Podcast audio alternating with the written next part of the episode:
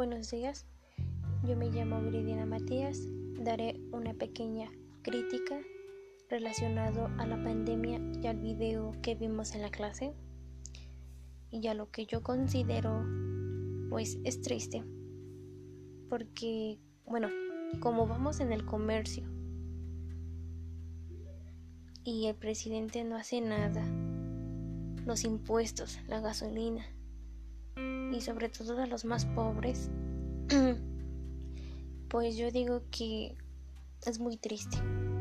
Creo que les afecta más a ellos que a nosotros. Bueno, a los de bajos recursos les afecta mucho más porque no lo tienen y están sufriendo más. Y más si están en los estudios, no tienen la suficiente economía para entregar sus tareas o algo así para los que sí tienen internet y todo, también la sufren porque pues como quieran, creo que nadie está acostumbrado a vivir en línea.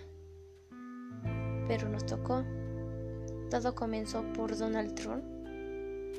De ahora sí ser el mejor país, mejor que China porque hasta eso vi noticias de que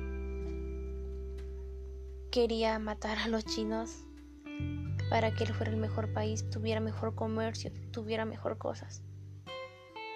Pero al parecer creo que su virus arrasó con todo, se salió de control y nos afectó mucho principalmente a México porque estamos al lado de Estados Unidos y afectó mucho a China y a otros países que no tuvieron nada que ver, no tuvieron la culpa, pero fue muy afectado.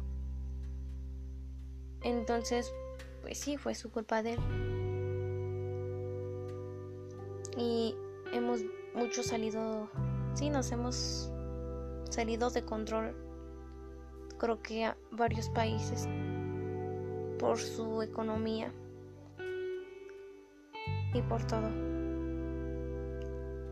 Yo creo que ese país, no sé, el presidente no pensó, actuó y arruinó muchas, muchas familias muy queridas.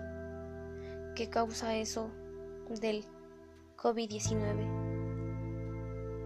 Y ahora nos vemos muy afectados el día de hoy.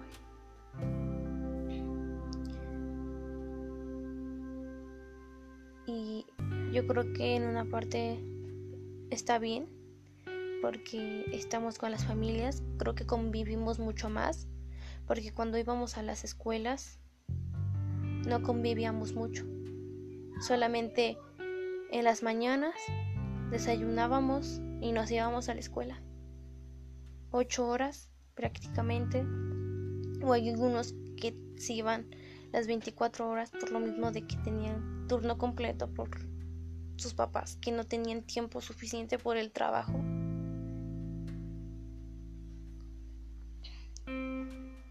ahora convivimos más con ellos, tenemos más comunicación. Bueno, sí, en una parte sí. Y en otra, ayudar en los labores de casa, ayudar en todo, para que no se complique como en la casa, como en el estudio.